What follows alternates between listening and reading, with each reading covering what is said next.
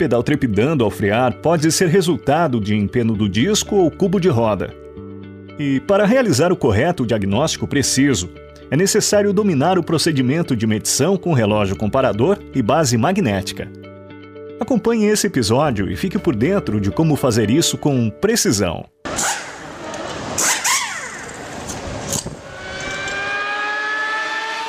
Podcast Box do Conhecimento.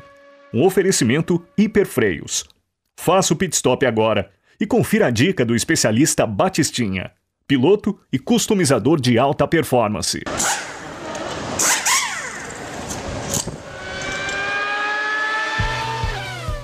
Para que um veículo entregue a máxima eficiência de frenagem, é necessário que a pastilha de freio esteja em perfeito contato com a superfície do disco. Mas, para que isso ocorra, é preciso que o conjunto esteja perfeitamente alinhado.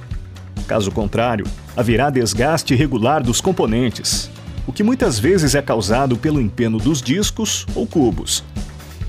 Esse empeno pode ser ocasionado pelo acúmulo de impurezas entre o cubo de roda e o disco e existe uma tolerância máxima que deve ser respeitada. Acima desse limite, a capacidade de frenagem ficará comprometida. Haverá perda de dirigibilidade durante a frenagem e forte trepidação no pedal de freio e até mesmo no conjunto de direção. Por isso, precisamos aferir corretamente o grau de empeno do conjunto disco e cubo. Para isso, precisaremos de um relógio comparador, uma base magnética e, claro, algum conhecimento sobre metrologia. Com o carro no elevador, já sem as rodas, posicione a base magnética na coluna do amortecedor encoste a ponta do relógio comparador sobre a face do disco na parte extrema, devidamente fixado com seus parafusos ou porcas. Girá-lo manualmente realizando a leitura. O limite máximo de empeno não deve ser superior a 10 centésimos de milímetro no disco de freio, Agora, remova o disco e repita o teste diretamente sobre a superfície do cubo. Lembrando de realizar uma limpeza com escova de aço e um pano para garantir o contato adequado da ponta do relógio.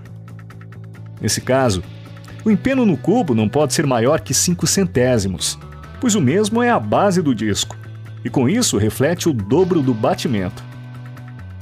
Observe que o empeno pode estar no disco, no cubo de roda ou nos dois componentes.